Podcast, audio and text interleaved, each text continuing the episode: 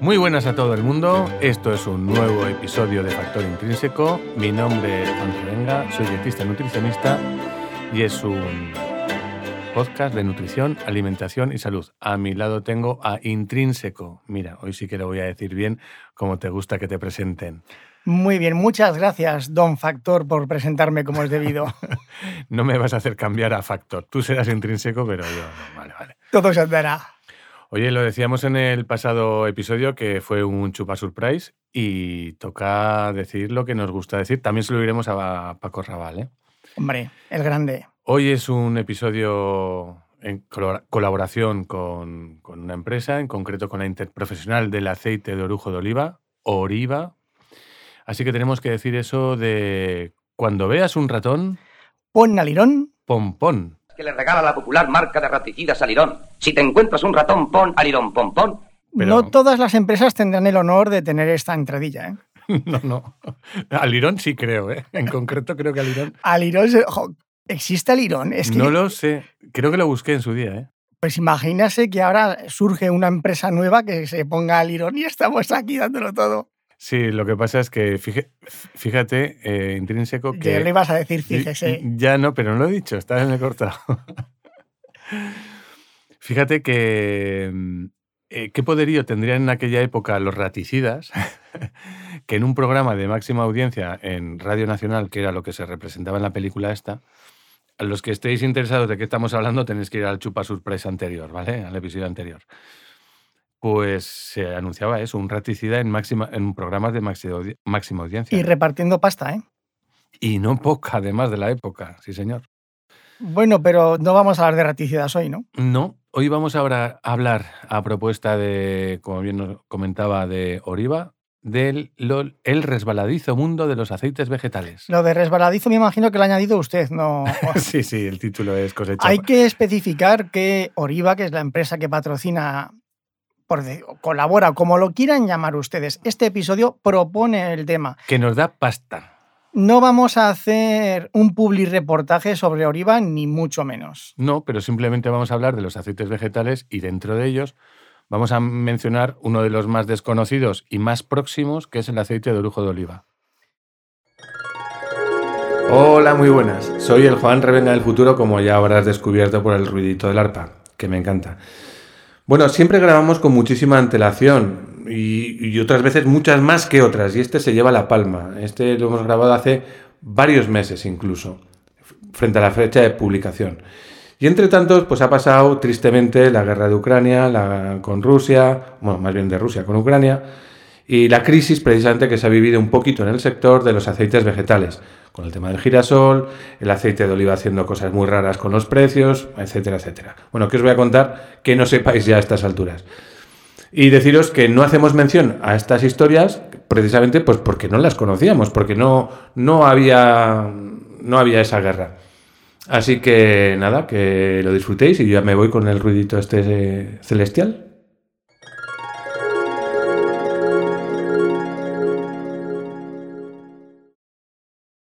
Eh, yo me he tomado la libertad de hacer un estudio observacional, como he aprendido en este podcast, que es preguntar a la gente que conozco. Y de unas 20 personas lo conocen dos, el de Orujo. De unas 20 personas, estamos en un 10%. Pues mira. Eh, francamente elevado, ¿eh? Francamente elevado, sí. Yo creo que así es. ¿Cómo comenzamos, don Juan? Pues esto no tiene guion y tú me dijiste que ah, yo traía el patrocinador y que tú... Pues mire, como me comentó este tema, esto tiene mucho de, de Torrendo Light, ¿eh? a todo esto, porque me voy a dejar aquí a ametrallar a lo que me digas. Traigo un papel, por si acaso te dejas cosas en el tintero que yo creo que son se relevantes. Frote, por favor. Oye, no empecemos. Es que está haciendo un ruidito frotando las manos y, me está poniendo muy nervioso. Eh, ojo el consejo, no se frote. Muy bien. a ver, no me distraiga, por favor. la cuestión es que don Juan quería fíjense qué iluso, quería preparar el episodio, un pequeño guion, tampoco guionizarlo todo. Sí, comentar un poquito. Y entonces yo le dije que no, yo quería ver qué salía. Y ya tiene una hojita apuntada detrás de él con las cosas que él considera importantes. Entonces yo voy a comenzar a disparar preguntas que me surjan y al terminar haremos un check-in. Si hemos hablado de esto, de esto, de esto, de esto. Y si no, aprovecharemos la ocasión para comentarlo. Hombre, por supuesto. Pues yo espero cubrir todo. Algunas preguntas no son tan inmediatas, ¿eh? Vale, que me vuelvo. me está haciendo gestos de que me estoy frotando, pero yo no me doy cuenta. Vale, ya sí que es. Es la pierna izquierda que roza con el banquillo este de aquí. Solamente si la mueve. Si no la mueve, no roza. Vale, no es cierto. vale. Primera pregunta. Usted dijo que era muy interesante, importante, relevante mm, el tema de los aceites vegetales. Vale. Y yo digo, ¿por qué? Y luego, y luego he caído, se está volviendo a mover la piernecica, se la voy a amputar la pierna. O me pongo de pie. Pues póngase de, pie. Hay que levantar el micrófono y no te va a gustar. Venga. Em, el aceite junto al pan, ¿es posible que sea el único alimento universal, que en todas las épocas y culturas hemos encontrado un aceite de un tipo u otro y que, ¿no? O sea, el pan y el aceite. Pues me gusta bastante la pregunta y la respuesta es casi sí. Diríamos que el aceite sí, que todas las culturas o todos los entornos geográficos. Y el pan no. El pan no, porque hay en sitios en donde el trigo no es precisamente el cereal de referencia. Entonces, sí que, digo casi sí, porque en el caso del pan, donde no es el trigo el cereal de referencia, pues habrá otros. Estamos hablando del maíz, estamos hablando, bueno, del centeno también se puede hacer pan con él, o se suele hacer pan, pero estamos hablando del mijo, estamos hablando del arroz. Es decir, los cereales y los aceites vegetales sí que son característicos y propios de, de zonas geográficas concretas. Y entonces, el pan, más o menos todos nos hacemos una idea de su importancia, relevancia. El aceite, ¿por qué es tan importante y, qué aporta? ¿Por qué es tan universal? Pues porque se utiliza en una de las técnicas culinarias que están prácticamente en los recetarios de todos, absolutamente todos, vamos a decir, las culturas, ¿no? Que es la fritura. Y también la posibilidad de hacer salsas con. Necesitas un sustrato graso precisamente para comunicar o bien el calor en el momento del cocinado o bien el sabor y que, te, y que el alimento pues sea más mm, tragable o trasegable, no sé cómo decirlo, ¿no? Más apetecible, ¿no? ¿no? tan jasco. ¿Que es una jasco? ¿Es una palabra de aquí autóctona o la gente Yo creo que se entiende, por lo menos mi madre la decía mucho, la de jasco, y estamos hablando de Pamplona. Con lo cual, sí, o sea, es para cocinar y como transmisor también o unificador también de otros ingredientes, pues normalmente en forma de salsa. Vale, y ahora la coletilla, vegetales. A mí solamente se me ocurren aceites vegetales, porque bien es cierto que eh, los ingleses y al otro lado del charco utilizan manteca de cerdo o mantequilla para freír. Del charco y de los Pirineos, que no hace falta que nos vayamos al otro lado. bueno, yo Francia, yo, ah, pues que la mantequilla, Bélgica, eh, estamos hablando de Holanda, pues ahí sí que hay sebo, ahí hay panceta para, o grasa animal para, para cocinar. que eso a mí me suena que necesitaría tres homeoprazoles para, para tal. Pero bueno, y entonces, ¿hay aceites no vegetales, aparte de las grasas que acabamos de mencionar? Hombre, eh, lo que hay es un sustrato graso, que, que, puede ser vegetal y que puede ser animal. Y eso sí, ya los hemos mencionado la mayor parte de, de ellas, de ellos. Em, pero sí que es característico que, por lo menos, y sobre todo en el entorno en el entorno mediterráneo, pues estemos cocinando, bueno, y no tan mediterráneo, cocinemos con, con, grasas vegetales o con aceites vegetales. La diferencia, y esto cuando hablamos de los lípidos, ya la marcamos, que sean, que sean grasas o que sean aceites. cada vez que dice lípido pienso en, en Ladybug. ¿Por qué? no lo sé, porque hay un, hay un malo que tiene un nombre parecido, ¿eh? cosas mías. bueno, que sean grasas o que sean aceites va a depender de su estado más o menos líquido, sólido a temperatura ambiente. Ojo, que esto de la temperatura ambiente, que se dice mucho, también habría que definir. Hay temperatura ambiente fría. En el, Pirineo, en Noruega, en Ecuador. o en Benidorm. Exactamente. no es la misma temperatura ambiente. Pero vamos, entendamos que en torno a los 20 grados, ¿no? Y hay unos compuestos lipídicos, esos lípidos, esos lípidos que son líquidos, lípidos líquidos a temperatura ambiente, que son los aceites, sean del origen que sean, pero que coinciden por su estructura, vamos a decir, molecular eh, de, ácidos grasos, que son líquidos. Y las grasas les llamamos a los que a esa temperatura se mantienen sólidos o semisólidos. que normalmente corresponde por su composición en ácidos grasos con, los, con las grasas eh, animales. Mm, vale. Estamos hablando todo el rato de fritura, pero aquí, por lo menos en España, al aceite de oliva le metemos un buen tute crudo para ensaladas. Me imagino que en otros sitios también. No. ¿No? No. Error. En pues España se alinea y en el resto del mundo se salsea. Voy a explicarlo. En España sí que es típico el coger en una ensalada y ponerle aceite, vinagre y sal. Sí. Directamente. También les puedes poner otras cosas, ¿no? Como salsa César. Mayonesa, lo que te dé la gana, sí. Y en el resto del mundo lo que se hace es utilizar esos aceites vegetales, típicamente, para elaborar salsas que van a servir para poner luego para comer esos alimentos. Sí, bueno, a ver, eh, entiéndeme. He dicho que en España se alinea porque se utiliza el aceite y en el resto del mundo se salsea. Es que yo salsear me estaba imaginando. sí, sí. sobre todo en Colombia. claro, claro, claro. A ver, y cada uno sus referentes, eh, lógicamente. Claro. Vale. Em, ¿Cuál es el problema de los aceites? Porque estamos hablando todo el rato, bueno, hasta ahora, que yo he metido lo de los aliños, ensaladas y el salseo, eh, estamos hablando que principalmente era como transmisor del calor, para freír, tal. ¿Cuál es el problema de los aceites? Es decir, ¿en qué cambia un aceite consumido crudo a consumido caliente, frito? Ahí cambian cosas. Sí, va a depender precisamente de la composición de esos aceites vegetales. En la composición de esos aceites vegetales, y yo tenía, no era de lo que quería hablar, porque es que se torna un poquito complejo y posiblemente no guste a los escuchantes, pero es necesario. En la composición de esos ácidos grasos pueden ser más o menos saturados o insaturados los ácidos grasos.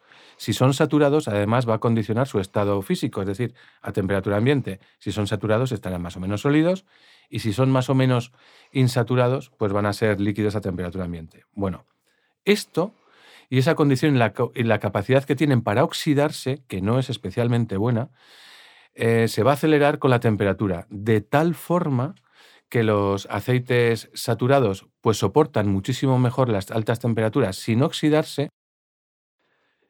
A ver, no es la palabra, pero para que todo el mundo me entienda, eh, sin corromperse. Vale. Mm, pero no es la palabra, ¿eh? porque no se corrompen. A ver, eso... Y los aceites vegetales que tengan ácidos grasos insaturados, pues aguantan, vamos a decir, peor los, los procesos de calentamiento. Y es especialmente malo cuando hay ciclos o la fritura es continua o el guiso es continuo. Cuando el mantenimiento. Ejemplo, en la hostelería industrial o en la, en la industria de producción de, alimentos. ¿Se reutiliza el aceite cinco veces? No, no, no, no, no, se reutiliza. Lo que hay es una fritura continua, un uso continuo en el que las pérdidas de aceite o la que se va con el producto cuando lo sacan de, del perolo, pues lo reponen y le van añadiendo continuamente y lo pueden tener a lo mejor todo un día a 180, 190, 200 grados. Vale. Eso es una utilización continua. Y la diferencia es lo que ocurre bien en la hostelería, pero sobre todo más en el uso doméstico, cuando nosotros eh, usamos el aceite, lo guardamos y mañana lo volvemos a utilizar. Y entonces, bueno, pues esas, esas situaciones afectan de forma diferente a los distintos aceites vegetales y por lo tanto a su... Vale, pero ahora eso es a nivel industrial. Estamos... Yo quiero centrar esto en el hogar, en, la persona del día a día, que es lo que me importa a mí. Los hosteleros tienen sus problemas y yo tengo los míos. Tengo un vecino esto es literal, que sábados, domingos, un tufo a, freidora socarrada. Sí. Que lo, que lo flipas. Y yo creo que todos los oyentes, escuchantes, como usted quiere decir, tienen algún vecino o incluso vas paseando por la calle y dices, a ese ya se le ha quemado el aceite. Sí. O sea, yo lleva 40 años allí. Yo por el olor ya me puedo imaginar que eso no es muy saludable, ¿no? Vale. También conozco a ese que te hace unas croquetas de bacalao y te saben a pimiento verde. Bueno, no es mala combinación, podría salir, saber a chuleta de cordero. podía, saber peor. ¿Qué ocurre con esto que no es una reutilización continua, pero sí a lo largo de días, que es calentar, enfriar, calentar, enfriar, hasta socarrar? Sí, es lo que le acabo, acabo ahora sí he hablado de usted. Es lo que acabo de comentar, que hay dos tipos de usos de, los aceites en fritura, que es la continua y la descontinua.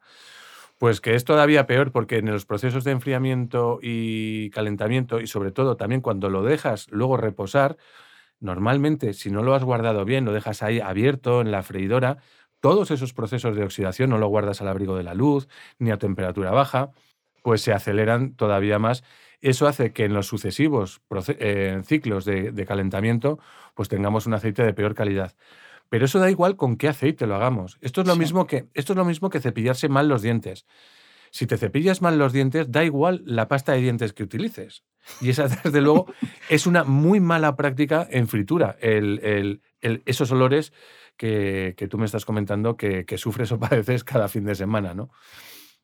¿Hay algún número máximo recomendable de reutilización de aceites? Pues esto es muy peligroso. Es muy peligroso decirlo, porque si yo digo un número ahora, todo el mundo pues va... Si usted dice 5, pero salvaje, a partir de... O si digo 20, o si digo 20, también la gente dice, bueno, es que la cifra iba a ir por ahí, ¿no? No recomendable. Entre 10 y 20. Lo que ocurre es que todas esas Em, todas esas cifras que se dan en algunos estudios se hacen cuando entre ciclo y ciclo se conserva de forma adecuada el aceite. Es decir, se preserva de la mejor forma. ¿Cuál es esa? la gente, pues retirarlo, evidentemente, del, de, la perola, sí, de la sartén o de la freidora, colarlo, eliminarle todos los, todos los residuos, procurar al mismo tiempo que el producto que hemos utilizado para hacer la fritura no tuviera mucho agua y se haya quedado ahí, y eh, guardarlo en un envase opaco al abrigo de la luz y a poder ser en, el frigorífico. Que lo harán tres personas. Pues muchas, me parecen. Vale, y ahora volvamos a las variedades de aceites. Hay, no hay infinitas, pero cuasi infinitas, ¿no? Variedades de aceites vegetales. Pues Porque más o menos. Una eh decena. Porque a mí me gustaría que esa encuesta que has hecho, em, que no sé cuál es, eh, le refieras tú les preguntarás, ¿tú cuántos aceites vegetales sabes mencionar? Dos. Bueno, esa es tu respuesta entonces. No, no, y la de ellos también. El de oliva y el de girasol. Vale. Alguno, lógicamente uno de ellos, porque era cocinero, me dirá infinitos. Y posiblemente alguno también me diría el de sésamo. Jesús, qué curioso, ¿no? No es sésamo. Pues yo soy friki, tengo amigos frikis, les gusta la cocina japonesa. Va, ah, bueno, bien. Vale, vale, vale, vale. ¿Puedo hacerte una pregunta que entra dentro de, Las que usted los que viene muy a colación ahora y luego sería sacarla a lo mejor un poco en frío? Que sí, que tires. Sí. ¿Qué saldría en la encuesta si les preguntamos a tus conocidos y allegados em, cuál es el aceite más consumido en el mundo? Eh, no sabrían qué responderme y se imaginaría, yo me imagino, que la respuesta sería el de girasol porque es más barato. Pues mira, este es el cuarto aceite vegetal más consumido en el mundo. Por delante del aceite de girasol tenemos el más... Bueno, espere. Ah, ¿qué? Esto, yo estoy hablando a nivel de hogar. Si les pregunto, seguramente me dirían, me imagino el de palma, porque es el que todo el mundo asocia con la industria, bollería y similares.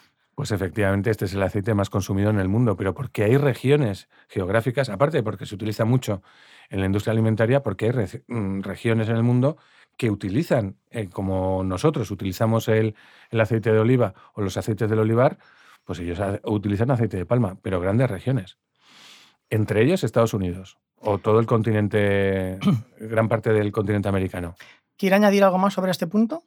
Sí, que para llegar al de girasol, los otros aceites más consumidos en el mundo son, primero, como he dicho, el de palma, luego el de soja, luego el de colza y luego sí, el de girasol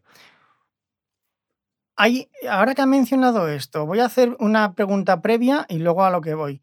¿Hay algún aceite vegetal que sea malo o perjudicial para la salud? Sí, va a depender de su uso. Quiero decir, hay aceites más y menos recomendables. Por ejemplo, el tema del consumo de aceite. perdón, quiero, quiero hacer. Cuando me responda, le agradecería que me diferencie en dos ámbitos: industrial y casero. Si puede ser. Entendemos que todos los aceites que proceden de, en una preparación industrial No, no, no, para uso industrial, porque claro. Pero para uso industrial será cocinado, no será en crudo. No lo sé.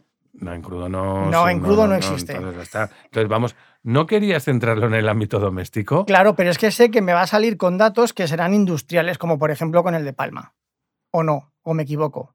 No, a ver, los aceites, los aceites vegetales em, con ácidos grasos saturados, esos que tienden a ser más sólidos que líquidos, no son especialmente adecuados para su consumo en, crudo.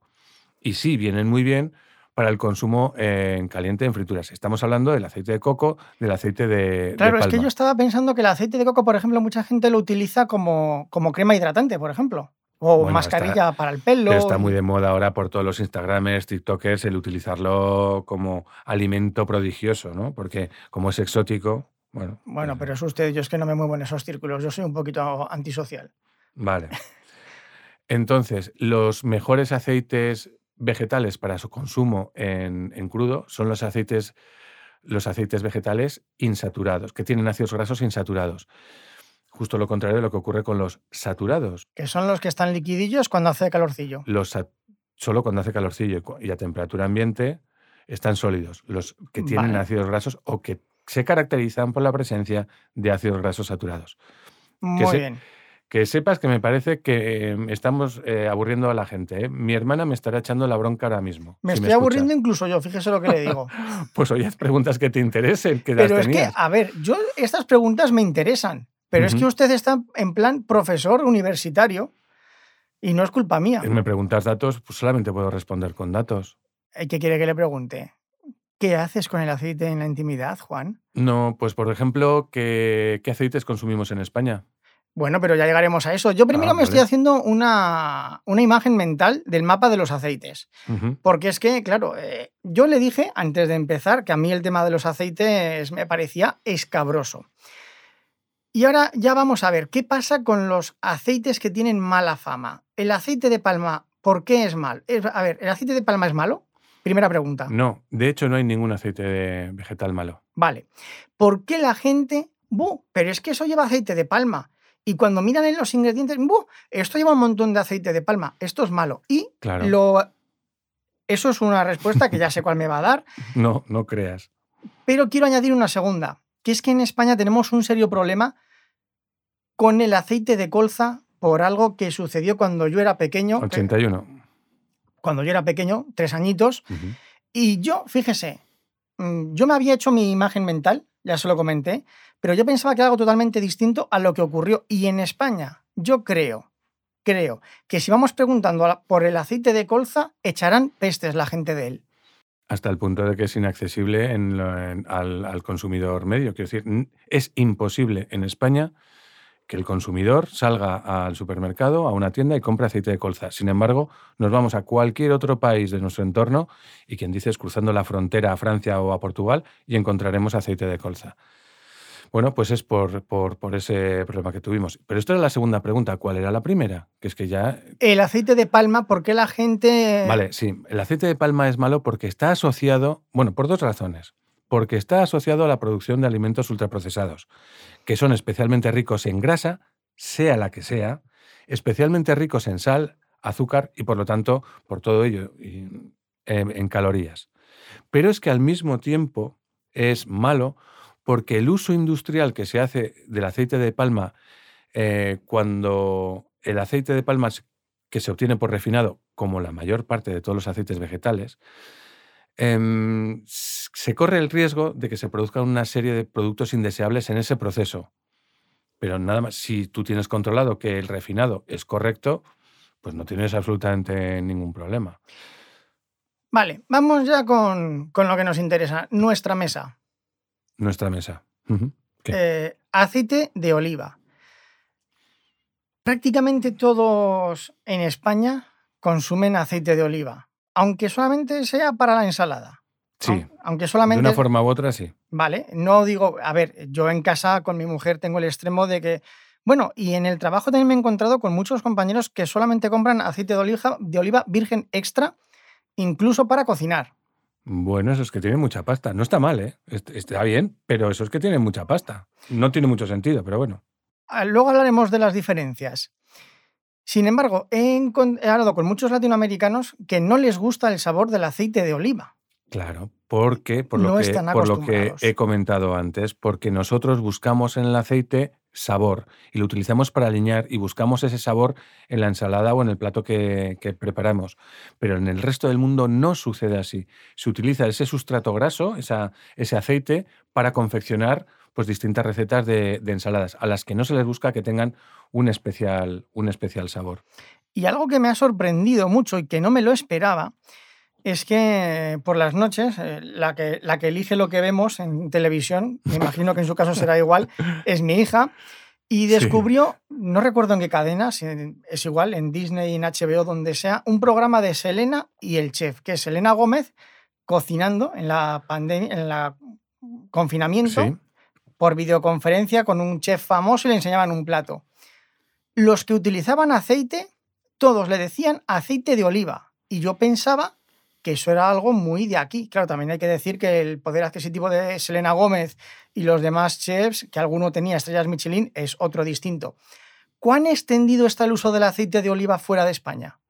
entre poco y nada. Esta era una de las preguntas que, tenía. El aceite de oliva se consume del 100% de aceites vegetales que se consumen, solamente el 1,8 el 1,8%, es decir, el 98,2% del resto de aceites vegetales son otros distintos de oliva.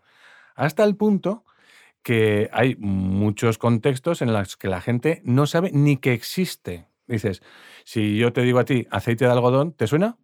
No. Pues el aceite de algodón también, es más, está por encima de consumo que el aceite de, que el aceite de, de oliva. Si tú dices a muchas personas... ¿Cómo se obtiene aceite del algodón? Pues mm, sinceramente no lo sé. Me acabas de dejar todo loco, ¿eh? Lo voy a buscar. No creo que sea exprimiendo camisetas, eso también lo digo yo. Ostras, eh, es muy fuerte. ¿eh? De la semilla del algodón. Sí, vale, vale, ya, me imaginaba, pero... Me imagino, ¿eh? No, que yo no soy ningún experto. Pero sí es cierto, el aceite de oliva ni se consume ni se conoce en el resto del mundo. Y bueno, pues. Y vale, teniendo, teniendo. Vale. Y esto no ha sido siempre así eh, tampoco en España. Pensamos que has dicho hace un momento que en España todo el mundo conoce el aceite de, oliva, sobre todo y porque tiene buena fama y le traslada esa buena fama, o porque se la han trasladado a ellas. Pero hay un dato que te deja con la cadera rota, que es que en los años 50 y 60 se estaban arrancando olivos del campo, del territorio español, para sembrar girasol. Y yo recuerdo perfectamente a mi abuela hablando con mi madre en casa de mi abuela mientras estaban cocinando y yo estaba haciendo los deberes, pues que me acuerdo como si fuese ayer, que hablaban entre ellas que el aceite de oliva era muy fuerte, engordaba mucho y era muchísimo mejor cocinar con aceite de girasol. Eso decía mi abuela. ¿Lo es? Sí, pues ahí quería llegar. Y es que muchas veces todo esto que, hablamos de que el olivo, que es un patrimonio español, bueno, es porque ha habido alguien que se ha interesado en que esto sea así de un tiempo a esta parte, porque hubo otro tiempo que no fue así. Y lo quiero, quiero comentar también que esto tiene algo que se puede poner también de relieve en otros, en otros contextos, ¿no? Por ejemplo, el del cereal y la vid. Aquí en, en Aragón, que es tierra de producción de vinos, pero también es tierra de producción de cereal, me contaba mi suegro que hace cosa de, de 30, 40 años se estaban arrancando vides para poner cereal. Y ahora está sucediendo todo lo contrario. Ahora se está dejando de sembrar eh, cereal para plantar vides y obtener vino. Es decir, todo esto de los consumos de determinados productos concretos muchas veces responde a intereses eh, no, mm, políticos, económicos y políticos, las dos cosas. Y entonces al final los consumidores aquí vamos como un pelele muchas veces, pues al, bailando al son que nos tocan pues los de arriba. Y ya está. ¿Creemos que no hay, acaso no hay em, estudios o interprofesionales del aceite de colza o el aceite de soja o el aceite de palma? Claro que los hay y nos, nos metemos en esas páginas web y encontraremos estudios maravillosos sobre lo bueno que es ese aceite. Pero aquí hemos creado, y me parece bien, una cultura en torno del aceite de, de oliva o los aceites del olivar porque recordemos a fin de cuentas que el aceite de orujo de oliva se extrae también de, la aceituna. aceites del olivar lo utilizáis vosotros. La, gente de a pie de calle aceite de oliva. sí, pero porque no conocen ni el, de orujo, porque tiene mala fama. Bueno, eso ya llegaremos. Que ya, llegaremos, y, no estoy, y no estoy de acuerdo con usted ahí. Vale. Y se acaba de adelantar. Vamos a ver, la oliva es una. Bueno, hay muchas razas, variedades, como las uvas. variedades, sí. Variedades, como las uvas, vale, que se me da exactamente igual. Vale. Sí. Pero al final, ¿qué se hace? Se cogen olivas, se machacan, se saca aceite. Virgen extra, virgen, un grado, orujo, que no sabía ni que existía. ¿Qué diferencia hay? ¿Lo digo yo? Hombre, claro, para eso te pregunto. Porque es que no lo has dicho bien. Mira. Ya empezamos. Claro. A ver, voy a intentar utilizar un símil que me lo contaron en el Consejo Superior de Investigaciones Científicas y que me gustó mucho sobre cómo se obtienen los distintos. Pero lo quieres contar, que me da igual, no lo has aprendido como si fuera en el bar. Vale. Tú imagínate que tienes una toalla que acabas de sacar de la piscina empapada. Sí. ¿Y te azoto con ella? ¿Cómo? No, no, todavía no, todavía no. Vale. Vale, porque pesa mucho, ¿no? Entonces, ¿cómo, vamos a suponer que el agua que, está dentro de esa toalla es el aceite de oliva que está dentro de una aceituna y lo que lo queremos sacarlo. Y tenemos tres métodos clásicos para sacar el, agua de esa toalla. Uno es dejándola gotear, ¿sí o no? Nunca se me hubiese ocurrido, pero sí. sí, es una locura, ¿no? Pues cuando recogemos ese agua sería el equivalente a recoger los aceites de oliva vírgenes de la oliva. Es decir, los, eh, las dejamos gotear o que caiga el, el aceite de la oliva. No es exactamente así, pero para que me entiendas. ¿Se ha quedado la toalla seca? después de dejarla gotear unos 10 eh, minutos? Hombre, claro, te iba a decir 10 minutos, no, pero si son 10 años, sí. Ya, claro, pero es que hay más procesos, ya no la dejas gotear. Y otro de los sistemas que solemos utilizar es retorcerla. Sí.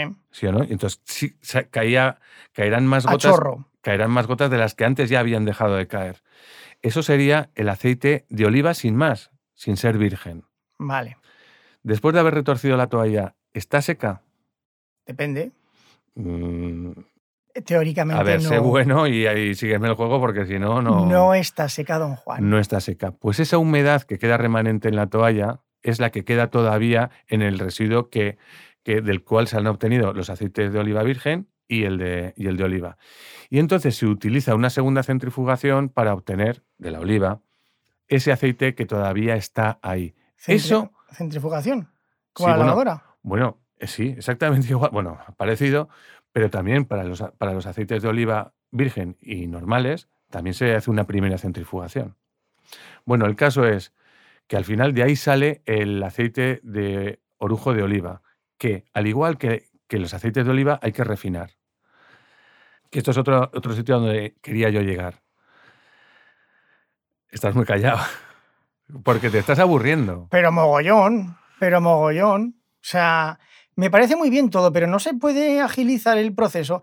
Lo dejas gotear, lo exprimes, lo centrifugas, ya está. ¿Qué más hay en el centrifugado? Es decir, vale, tenemos virgen extra o no, no, no, no, no, no, no, no, no, el goteo. para, para, Daniel. Tenemos vírgenes. Todavía no sabemos si serán virgen extra vale. o normal virgen. Vale, pues entonces, goteo virgen, exprimido de oliva normal. Eso es. Y lo que queda para el orujo. Exprimido eh, de oliva normal y refinado. Vale, pero eso para después. Porque todos hay que refinarlo. No, todos no. Vale. Los vírgenes no. No son los únicos aceites que no llevan refinado. Vale, pues mira qué fácil. Menos el virgen se refinan todos. Eso es. Tenemos entonces menos el virgen lo dejamos aparte y nos quedan dos aceites, el de oliva estándar y el de orujo. Uh sí que yo no sabía ni que existía. Y como ya he dicho antes, de 20 personas lo conocían dos. Uno era mi padre y otro es un amigo que es cocinero. Bueno, claro. Ese es, más, pro. ¿Cuál es el problema que me he encontrado yo cuando específicamente he preguntado por el de orujo? ¿Y eso está bueno? Y claro, yo me quedaba así, como diciendo, ¿cómo que sí está bueno? Pues no sé, sabrá a, a oliva. Y dice, ¿pero qué? Un orujo de, un orujo de oliva. Sí, claro, claro, claro, claro. claro y se pensaba que era orujo de uva. Claro, y entonces, yo como, o igual que hay orujo de hierbas, o vale, lo orujo blanco de café, de guinda. Claro, claro, lo asimilaban. El problema que yo me he encontrado que la palabra orujo está asociado a, está la producción al alcohol. de alcoholes, eso es. Procedentes además del, del orujo realmente de la, de la uva. Vale. Vale, yo lo dejo ahí. pues hay un orujo que no es de, la uva o no de la vid, sino que es orujo del olivo. Y de ahí se saca precisamente el aceite de orujo de, oliva. Ahora vamos ahí. Vamos, vayamos ahora entonces atrás. Vamos con los vírgenes. Sí. ¿Qué dos categorías hay dentro del aceite? ¿Qué, pasa con el aceite virgen y por qué no se refina? Porque no es necesario, porque no tiene una serie de compuestos que sí se encuentran en, el aceite es de decir, oliva. Esos compuestos se generan o se obtienen al exprimir, al machacar. También depende de la naturaleza de, de, la oliva, es decir, si está recogida en su tiempo, si ha sido almacenada correctamente, si en su recolección no ha sido golpeada o dañada. Bueno, mm, pues eso, eso se va a los, a los vírgenes y salen precisamente en esa primera extracción, en ese goteo que hablábamos. Y no necesita refinado, esto es importante. Vale, muy importante. Y ahora otra cosa que yo no lo sabía con el aceite de oliva. A ver, pero no seguimos con el siguiente, cómo se obtienen los siguientes, aparte por refinado, los siguientes aceites del olivar, el aceite de oliva normal y el aceite de orujo, se tienen que refinar para extraer sustancias indeseables que están ahí y salen, ojo, esto es importante, y salen absoluta o casi absolutamente planos. Planos de olor, planos de color, planos de, sabor. ¿Qué es refinar? Bueno, pues quitar todos esos, esos esas sustancias. No, con un colador no. Normalmente se utilizan sustancias químicas a ciertas temperaturas o altas temperaturas y se eliminan esos, esos, esos compuestos. Y como tú bien sabes, el aceite de oliva tiene sabor y el aceite de orujo de oliva también lo tiene. Para comercializarse es obligado que se encabecen, y el encabezado significa añadir una pequeña parte de aceites de oliva vírgenes a ese aceite de oliva y aceite de orujo de oliva. Dicho de otra forma, el aceite de oliva es aceite de oliva refinado con un, entre un 5 y un 15% de aceite de oliva virgen añadido, que es el que le da el aroma, el que le da el color y el que le da el, sabor. Y con el aceite de orujo de oliva sucede exactamente igual. También se encabezan con un 5 a un 15%, que les da el aroma, el sabor y el color que los españoles queremos y demandamos. Porque si no tendríamos prácticamente un aceite de colza, un aceite de girasol que no tienen aroma ni que, que no tienen un sabor. Que el aceite de oliva estándar y el, de, y el que yo te quería preguntar aquí por el de un grado, porque a mí, por ejemplo, el aceite de oliva lo utilizamos para todo, excepto para hacer mayonesa, porque el sabor es muy, fuerte. Clásico. Y una tía mía me dijo, no, es que yo utilizo el suave, que es este rojo. Vale. Y yo dije, no sabía ni que existía, lo compré y es cierto, efectivamente, utilizando ese aceite, la mayonesa no me sabe muy fuerte, porque en casa solo compramos aceite de girasol para hacer mayonesa. ¿Qué pasa con los aceites de oliva? ¿Qué es esto del suave, del de un grado y demás? Bueno, lo del grado de acidez es que me hace un poco de daño la pregunta porque sé que no le va a gustar la respuesta, porque hay que ponerse un poquito técnico. La norma de comercialización de los aceites del, olivar dice lo siguiente, que entre la información que se le ha de aportar al consumidor, aparte de la información nutricional,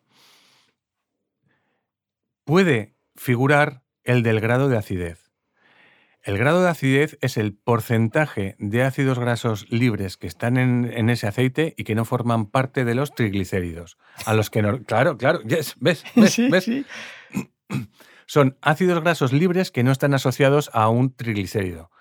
Vamos a ver si lo explico visualmente, aunque no sé si será a tu gusto, que ya te conozco. Yo estoy pensando ahora en Eras una vez el cuerpo humano, que, había, iba por dentro de los bichines. Ya veo cuál es el nivel. Pues me voy a poner al mismo. Venga, por favor, te lo agradecería. ¿Te imaginas una regleta con un ladrón para tres enchufes? O sea, una regleta, ¿vale? Tengo varias por aquí, sí. Eso vamos a suponer, vamos a imaginarnos que le vamos a llamar molécula de glicerol. ¿El glicerol? Eso, al cable con la regleta para tres enchufes, le vamos a llamar molécula de glicerol. Venga. Y los, los cables que vamos a enchufar a cada uno de esos enchufes le vamos a llamar ácido graso. Venga. Entonces ya tenemos un tri, de los tres ácidos grasos, triglicéridos de la molécula de glicerol. Venga ahí. ¿Ahí va bien? De momento sí, venga. Venga. Entonces, puede ocurrir que por causas sobrevenidas, normalmente con un maltrato de la, de la, de la aceituna, porque está envejecida, porque ha sido recogida del suelo, por multitud de factores. Que sí, venga, tírale esos cables, esos ácidos grasos, no estén formando parte de una molécula de, de, triglicérido. ¿Me sigues? No, porque yo estoy con mis enchufes. Entonces, ¿qué le ha pasado a mi enchufe? Entonces, bueno, pues que está suelto. Ese, ácido graso está suelto. Entonces, ¿qué es el grado de acidez? ¿O que hace mal contacto? Es el. No, que está suelto. Venga. Es el porcentaje de ácidos grasos que van por su cuenta libres y que no están asociados a una molécula de, de triglicérido. ¿Qué sucede con todo esto? Que la gente le traslada al grado de acidez, y en esto la norma es clarísimo, clarísima, perdón, la gente le atribuye una serie de características con respecto al sabor intenso o más o menos suave a la acidez o al grado de acidez. Y la norma lo dice de forma clara y contundente y no tiene nada que ver con las condiciones organolépticas o sensoriales del, del aceite. Por lo tanto, si a algún fabricante se le ocurre poner, que no es obligatorio, el grado de acidez, también estará obligado a poner otra serie de parámetros físico-químicos. Digo obligado, como el mm. índice de peróxidos, como, y que yo soy incapaz de explicar. A ese nivel estamos. Mejor. ¿Qué es lo que hacen? ¿Qué es lo que hacen en la industria del aceite de oliva? Ponen 1 o 0,4, pero no le ponen el grado. Es decir, la forma parte de la nomenclatura del aceite. Aceite 1, aceite 0,4. Y debajo le ponen intenso y suave. ¿Por qué hacen eso? ¿O cómo lo consiguen? haciendo un encabezado. Que llama la atención y tú asocias lo que quieras. Haciendo un encabezado con el aceite de, olivas virgen que tengan mayor o menor sabor en virtud de la variedad de la, oliva. Ahora bien, en el imaginario colectivo eh, ha trascendido que en los años 50 o 60 los, los aceites más fuertes, incluso que se enrancian más, tenían mayor grado de acidez. Por eso, una vez que hemos obtenido los aceites de oliva vírgenes, todo lo que supere 2 grados de acidez tiene que someterse a, refinado para bajarle el grado y para quitarle esa serie de compuestos indeseables. Me tomaba ahora un chupito de orujo de oliva. Yo creo ¿eh? que te tomas uno de pacharán, porque te da la cabeza vuelta. Qué, chapa me estás metiendo, por Dios bendito. Y esperas que entienda y, y me con el aceite de orujo de oliva sucede exactamente igual. Vale. Vale, venga, va. Teniendo en cuenta que no me he encontrado a ver, bueno, iba a decir, claro, mi, muestra también era pequeña, 20 personas, pero bueno, como hemos visto en anteriores episodios que los estudios observacionales lo hacen como les da la gana, eh, me quedo con ella. Ninguno, bueno, sí, ninguno de ellos tenía asociado el aceite de orujo con algo malo. Y usted me contó que mucha gente pensaba que era cancerígeno, que, no sé qué movidas. Entonces, un chuletón de. ¿Un chuletón? Sí. ¿Es cancerígeno? no. Las cosas no. No, no, no. Calle. No. Calle. ¿Un chuletón hecho a la parrilla tiene algo cancerígeno? Tiene más elementos que, que hacen aumentar el riesgo de cáncer, sí. Vale. Entonces, el chuletón es el mismo. Sí. ¿Qué es lo que ha cambiado para que tenga componentes cancerígenos? Las aminas heterocíclicas. Toma ya. tú, lo has preguntado, yo te lo respondo. ¿Cómo se generan esas aminas eh, cíclopedes?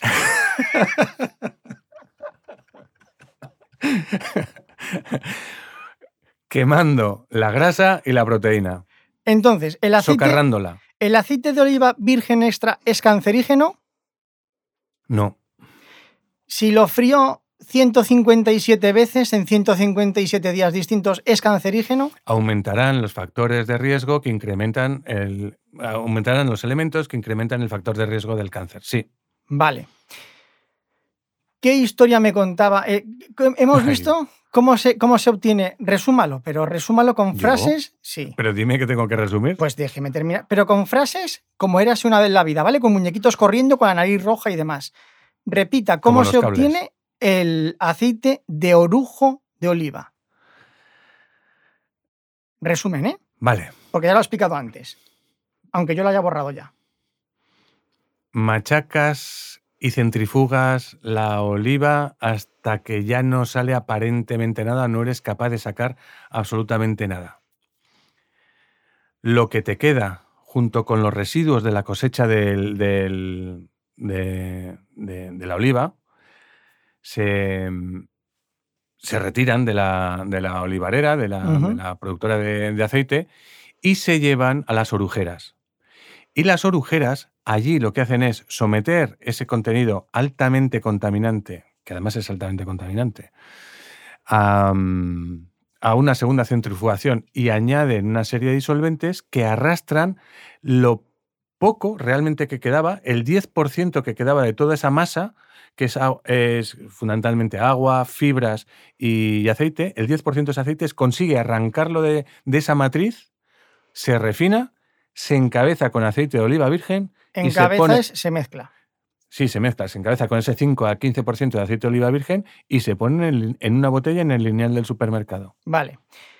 ¿Por qué hay gente que piensa que eso es cancerígeno? Te lo cuento. Claro, por eso se pregunto. Sí, primero, por dos cosas. Por lo que estábamos hablando antes del aceite de palma, porque en el año 2015, si mal no recuerdo, 2016, la Autoridad Europea de Seguridad Alimentaria hizo una alerta al respecto del refinado del aceite de palma, que se generaban una serie de compuestos, si se alcanzaban ciertas temperaturas, que podían ser cancerígenos. Y de ahí también viene un poco la perspectiva que tenemos del aceite de palma. Pero si no se alcanzan, no se generan. Esa es número uno. Y como esto es refinado y también se utiliza en unas ciertas altas temperaturas, pues entonces también tal. Y la principal, nos tenemos que ir al año 2001. República Checa. la República Checa que pinta aquí. Bueno, pues recibieron una partida de aceite de orujo de, oliva de, España. Y dijo que tenía una serie de, de compuestos que superaba el límite que había marcado la OMS en cuanto a la presencia en los aceites vegetales. Te recuerdo que la OMS, bueno, si lo sabes, no tiene un carácter obligatorio. Quiero decir, todo lo que dice la OMS es orientativo. Es, orientativo y el que quiera lo aplica y el que quiera no. Y además, sobre este compuesto, pues no había precisamente unos límites sobre los cuales, sobre los cuales em, adherirse ¿no? o tenerlos en cuenta. Entonces la ministra de Sanidad, Celia Villalobos, no se le ocurre decir otra cosa, la famosa, la famosa frase de prefiero em, arruinar a cuatro o cuarenta personas que se mueran a que se mueran 40 millones de personas. Es decir, prefiero arruinar al sector. Eso lo dijo. Sí, sí, sí. Bueno, palabras muy similares, pero es lo que dijo. Lo de prefiero que se arruinen cuatro o cuarenta a que se mueran 40 millones de personas. Y entonces em, solicitó la inmovilización cautelar de todo el aceite de orujo español. A tomar por... Sí, a tomar por saco el, aceite de orujo de oliva y la fama.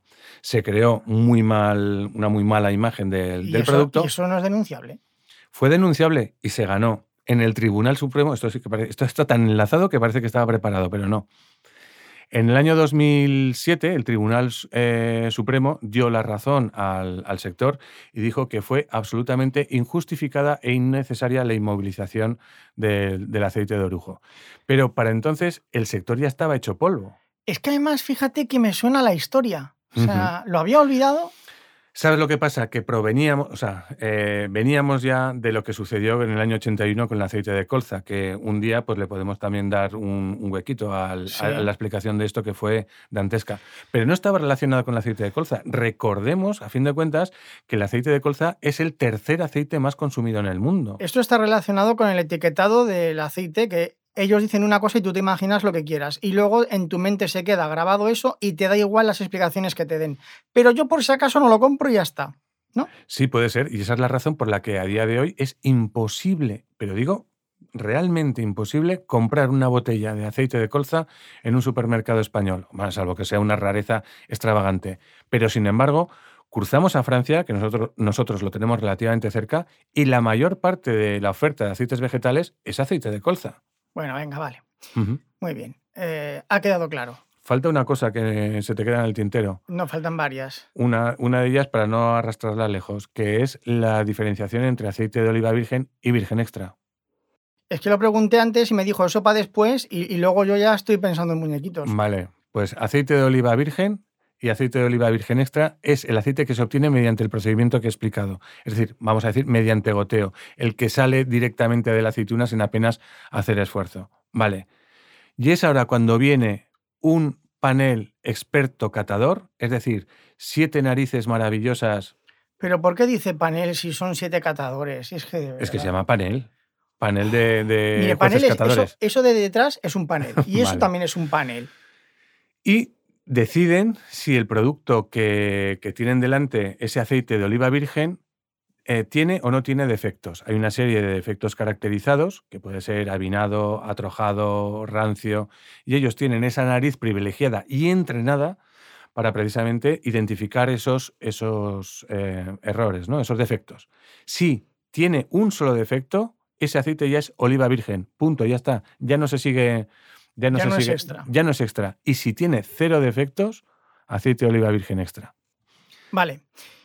Nosotros echamos maravillas del aceite de oliva cuando su abuela y mi abuela preferían el de girasol. ¿Realmente tiene algo especial el aceite de oliva? ¿O es que es marketing y nosotros estamos acostumbrados desde pequeños a consumirlo? Estamos desde pequeños acostumbrados a consumirlo y podríamos buscar argumentos, igual que otros aceites vegetales podrían encontrar otros, pero nosotros podríamos también encontrar argumentos para vender desde el punto de vista de la salud nuestro aceite. Hay que tener en cuenta que lo primero es cultura, es decir, consumimos un aceite en base a nuestra cultura, en base también a lo que tenemos cerca. Y nos gusta a nosotros que el aceite sepa. Y eso lo tiene el aceite de oliva, no lo tienen otros aceites. El de sésamo muy poquito y es residual. Se utiliza simplemente para, para, para en, cocina se utiliza en, cantidades ínfimas, muy pequeñas. Yo, para el arroz me mola. Sí, igual que el aceite de nuez en Francia, que también se utiliza. ¿También existe de nuez? Sí, sí, hombre, claro, de todos los frutos secos oleaginosos, todas las semillas oleaginosas se saca aceite. El aceite de nuez para la, para la, la receta de casulé, esa receta de pato con alubia blanca y tal y cual, pues es imprescindible el aceite de, de nuez, porque le da ese toque. Es que es una, ¿Quién no ha comido el pato casulé ese? Si es que de verdad dice cada cosa usted. Pues mira, en Francia es tan típico como en España eh, los jueves tomar casulé como aquí tomar cocido, por ejemplo. me quedo con el cocido, perdona que te ah, diga. si no has probado casulé. Da igual, es un pato. Venga. A ver, porque yo me he encontrado, eh, los compañeros que tengo latinos y tal, no consiguen acostumbrarse al aceite de oliva. Dicen, es que lo intento y es que no puedo. Yo, jolín, pero una, yo para mí una ensalada sin aceite de oliva, pero aún así. A mí me mata. Doña Teresa, vamos a decirlo, es. ¿Existe la adicción al aceite de oliva? Porque es que. Sí, sí, existe la adicción a aquello que te gusta mucho, mucho, mucho. Y, yo tengo adicción a muchos aceites de. a diversos aceites de oliva. Su desayuno favorito es unas rodajas de pan empapados en aceite de oliva directamente. Es que esto, más allá de los Pirineos y, en ultramar, o sea, nos ven a los españoles echarle aceite al pan y se llevan las manos a la cabeza y dicen, pues estos, tíos están locos. Pero sí, es muy nuestro. Y claro, pues bueno, nos gusta. Igual que, mira, por ejemplo, igual que comer pipas como si fuésemos un loro. Sí. Eso te vas comiendo pipas. Menos mi eh, Agapurni, que no quiere comerlas, el jodido. Agapurni, es verdad. Agapurni no quiere pipas. Pero es que flipan que nosotros comamos pipas. Bueno, pues son costumbres, sí. Bueno, ¿y qué tiene el aceite de oliva, esos argumentos que podíamos encontrar? Sí. Pues una de las cosas más características, si tú me dirás si sí si, si, o si no, si te suena, sí. Es el ácido oleico. ¿No te suena el ácido oleico? Sí, pero del girasol. claro, te suena el ácido, el, aceite de girasol alto oleico. Ese me suena. Claro, y tú ya le has trasladado, le han puesto, o no le han puesto, no le han puesto. Han conseguido eh, crear una semilla que sea especialmente rica en un ácido graso, en uno de esos ácidos grasos, que es en concreto el ácido oleico. Y han conseguido que el aceite de girasol tenga una composición en ácidos grasos muy similar a la del aceite de oliva, a la, de los aceites del olivar. ¿Han dopado la semilla? Bueno, pues en base a cruzamientos, selección y Pero no es, no es, transgénico. No es transgénico. Qué tramposos, eso no es justo. Vale. Ah, no, tiene que ser transgénico para que sea bueno ahora. No, no, pero si la gente, si dices que lo han hecho mediante ingeniería, es, eso es eh, Satanás que te persigue. Sin embargo, se han ido haciendo mezclas que vienen a ser lo mismo, pero de forma natural, todo guay, todo correcto. Claro, una pavía. Mezcla de ciruela y de melocotón. Ojo, mi fruta favorita. Pues fija. Y no es, y no es, y se ha hecho toda la vida. y sí, y sí. Los injertos. Y tienen genes de uno y de otra especie. Una especie de quimera. ¡Uh! Bueno, volviendo. Una pregunta que no sé si me vas a saber responder. Espera, es que no he acabado con la. ah, es que hablas tanto que ya me pierdo. No. Eh, ¿Tiene algo bueno? Sí. Tiene el, famoso ácido oleico y que se llama ácido oleico porque es propio y característico de los aceites del olivar, evidentemente, por eso se llama así. Y también tiene una serie de compuestos menores, distintos en el aceite de oliva virgen y distintos a los del aceite de orujo de oliva en los que hay más elementos refinándose. Pues hay hojas y hay. Y son distintos. Y son. Ambos podrían ser argumentos plenamente satisfactorios para vender ambos productos desde el punto de vista de la salud. mira, me gusta ese matiz que has hecho desde el punto de vista de la salud. Si yo me frío un filete con aceite de oliva virgen extra, con aceite de oliva y con aceite de orujo de oliva, ¿qué cambia? Yo creo que salvo que seas un juez experto catador, va a ser muy difícil que lo... ¿Estamos haciendo un filete a la plancha? Sí. Francamente difícil. Si, estuviésemos haciendo croquetas o patatas, la cosa cambiaría, porque ya hay, hay más producto en, el, luego, llegaremos en la receta. Pero en un producto a la plancha, mm, como se le pones girasol, ¿qué no te vas a enterar? Estamos hablando de que pintamos o que mojamos o adobamos estamos, caras. estamos yendo de menos a más. El típico chorrito para que no se te pegue en la sartén. Eso es. Vale. No, yo creo que no notarías la diferencia. Vale, ahora hacemos algo que necesita unas patatas fritas, pero en la sartén, no en freidora. Bueno, es lo mismo. La, freidora, la sartén, al fin de cuentas, es una freidora que tiene forma redonda. Pero sí, bueno, pero la cantidad de aceite que se mete no es la misma. Depende de lo que pongas y del tamaño de la sartén. Venga, pues otra cosa, un huevo frito. Venga. Ahí, tienes más cantidad de aceite. Ahí hay más cantidad de aceite, sobre todo si lo coges sin no demasiado cuidado, es decir, coges el aceite y lo... A ojo, ras. Ras, lo pones ya en el plato, ahí hay más cantidad de aceite. Pero va a depender mucho de la variedad del aceite de oliva que estés utilizando frente... Si utilizas girasol, eso te va a saber, entiéndeme, a huevo frito y nada más. Vale. Pero si utilizas aceites de oliva virgen o aceites de oliva o aceites de orujo, te va a saber a aquella variedad que, sobre la cual se ha realizado o bien el aceite de, oliva virgen o con los que se ha encabezado el aceite de oliva o el de orujo de oliva. Pero, es corrígeme si me equivoco. A ver. En el etiquetado no te pone la variedad que se ha utilizado para hacer el aceite. Mm, en la mayor parte de las veces no. Y es algo que yo me preocupo muy mucho de buscar en el aceite de oliva que. Porque si yo compro una botella de vino, te pones si ha utilizado garnacha, etcétera, etcétera. Pero si no leemos la etiqueta, es más, ni siquiera sabemos que existen o nos da igual las variedades de aceituna. Sí que hay, eh, ahí sí que hay infinitas. Es asombrosa la cantidad de, olivas. ¿En qué cambia mi huevo frito? Pues si no, a ver, pero. ¿El sabor? Pues va a depender fundamentalmente. Sí, claro. Sabor, sabor. Y siempre y cuando estemos respetando unas temperaturas adecuadas de fritura. Vale. 180, 190 grados. No respeto. Yo no respeto nada. No respeto nada. Y la temperatura menos. Y el aceite lo dejo cinco días en la sartén. Eh, unos aceites mm, virgen extra, oliva, orujo, ¿cómo les afecta el recalentamiento? Sobre los aceites de los aceites vírgenes no tenemos datos, pero sí tenemos datos de enfrentar en el comportamiento, en la generación precisamente de esas sustancias indeseables eh, en, la fritura, al enfrentar aceite de girasol, aceite de girasol alto oleico y aceite de orujo de oliva. ¿Y por qué se ha realizado este estudio? ¿Por qué se ha realizado este estudio en el Centro Superior de Investigaciones Científicas en el Instituto de la Grasa? Porque ¿En el Instituto de la Grasa? Sí, se llama, sí, sí, sí. quiero, conocer a alguien que trabaje ahí. Pues yo, eh, mire, eh, mira, el viernes pasado estuve con uno en Valencia. Oh, mola mogollón el Oyentes, no me digan que no mola el Instituto de la Grasa. bueno, pues es un centro dependiente del Consejo Superior de Investigaciones Científicas. Bueno, pues que, y se dedican a investigar estas cosas. ¿Cómo mola? ¿Qué han descubierto? Pues los enfrentaron estos tres porque son precisamente los que saben que los usuarios medios, los consumidores y gran parte de la hostelería... En España en España, evidentemente, em, bueno, sobre todo el, aceite de girasol y el, girasol altólico utilizan para la fritura, por ser el más económico. ¿Qué han encontrado o qué encontraron tanto en fritura continua como en fritura discontinua? Que tienen los matices que estos que hemos hablado antes. Pues tienen la cosa de que el mejor resultado en ambas frituras y con gran diferencia, sobre todo en la discontinua, fue el aceite de orujo de oliva, que al mismo tiempo es una, unos céntimos o ligeramente más caro que el de girasol, con lo cual resulta mucho más rentable desde el punto de vista económico. Luego vamos ahí. ¿Por qué es mejor?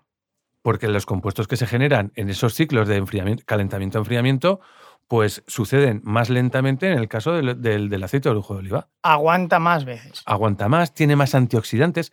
El aceite de girasol no tiene antioxidantes, apenas. Bueno, algo de vitamina E sí que tiene. Pero el aceite de orujo de oliva está hasta las trancas de. Entonces, es bueno, el resumen es: es bueno que tenga antioxidantes. Sí, claro. Y lo que es bueno, que no se meta las manos en los bolsillos y se las saque.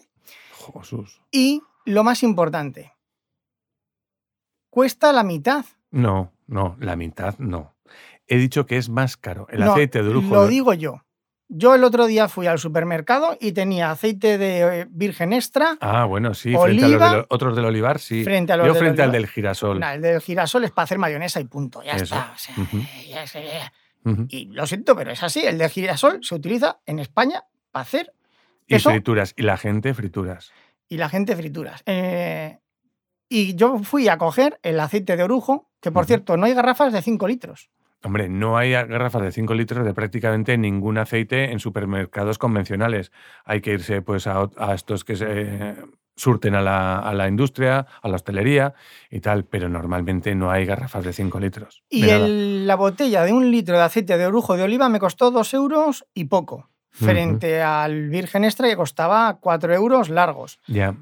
Pero es que no es para, es que no vas a encontrar el mismo sabor que encontrabas en eh, que encuentras en un aceite de oliva virgen que el que vas a encontrar en un en un correctamente, de oliva. Correctamente correcto, pero si lo quiero para fritura.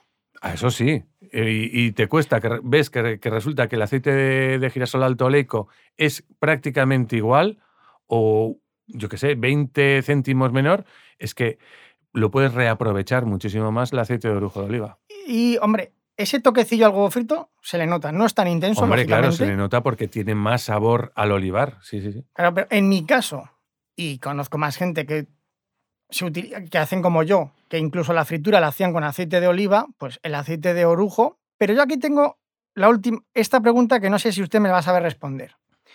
Ya sé que si buscamos en la RAE la definición de orujo, dicen cosas de olivas y de qué cosas no se puede suprimir la palabra orujo de la etiqueta de aceite de orujo de oliva o buscarle otro nombre, ya que hemos visto la imaginación que demuestran en el etiquetado? Pues habría que hablar con la interprofesional, pero me temo que no, porque está perfectamente definida. Es decir, más que buscar, o sea, estamos buscando un sinónimo, ¿no? Algo que, sea lo mismo, pero que no, no se deletre orujo. Pues yo lo desconozco, si existe algún. Es que yo lo, que, lo, que, lo que he visto es que la gente, todos los que no lo conocían, han pensado que les, iba, que les iba a llevar una botellita para tomarnos unos chupitos en el almuerzo. Sí. y yo creo que es un problema real para el sector el tener que poner orujo ahí en medio. También tiene, otra solución, dar a conocer, como de alguna forma estamos haciendo nosotros ahora, yo llevo haciendo un buen tiempo, el Consejo Superior de Investigaciones Científicas también con sus trabajos, precisamente la naturaleza, posibilidades y características del aceite de orujo de oliva. Y simplemente ya no denostarlo por la palabra que tú le trasladas una serie de connotaciones negativas, pero simplemente sabiendo qué es lo que es y asumirlo perfectamente y teniendo en cuenta que es un producto nuestro 100%. Totalmente de acuerdo, pero esto es una guerra de guerrillas que se arregla con el boca a boca y a pie de calle. Y con mm. el micrófono, micrófono auricular también. Con el micro, pero esto está en nuestro terreno de, la calle. Bueno, ya tenemos el papelito. Este es el papelito. ¿Lo coges tú? Este, este, es el ruido que hace a lo de mi micrófono.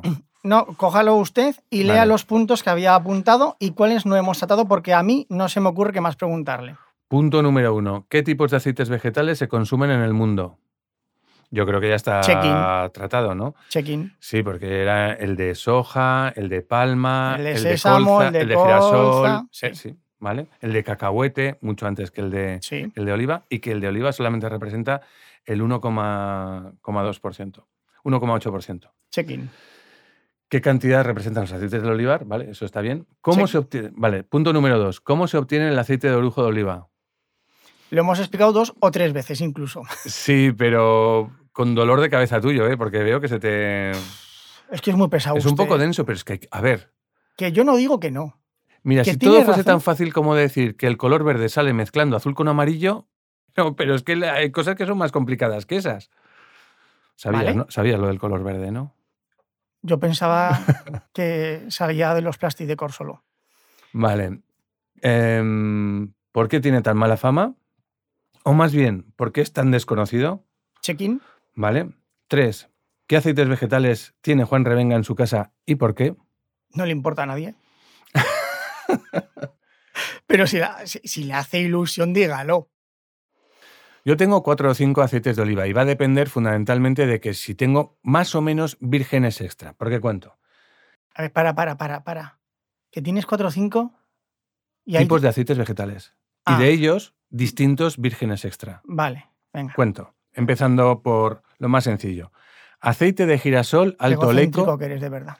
Aceite de girasol alto oleico para hacer mayonesa. Yo no quiero que la mayonesa me sepa a nada.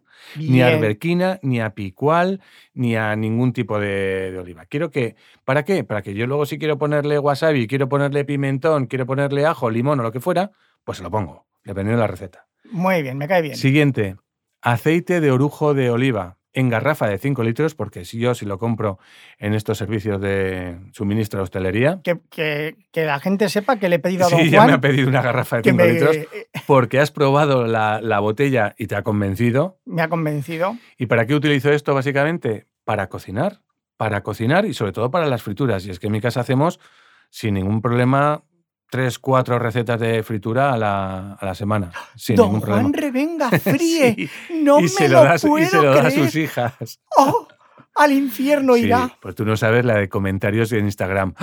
Pero, ¿frito? digo, sí, sí, frito, frito. Con aceite además. Sí, sí, sí.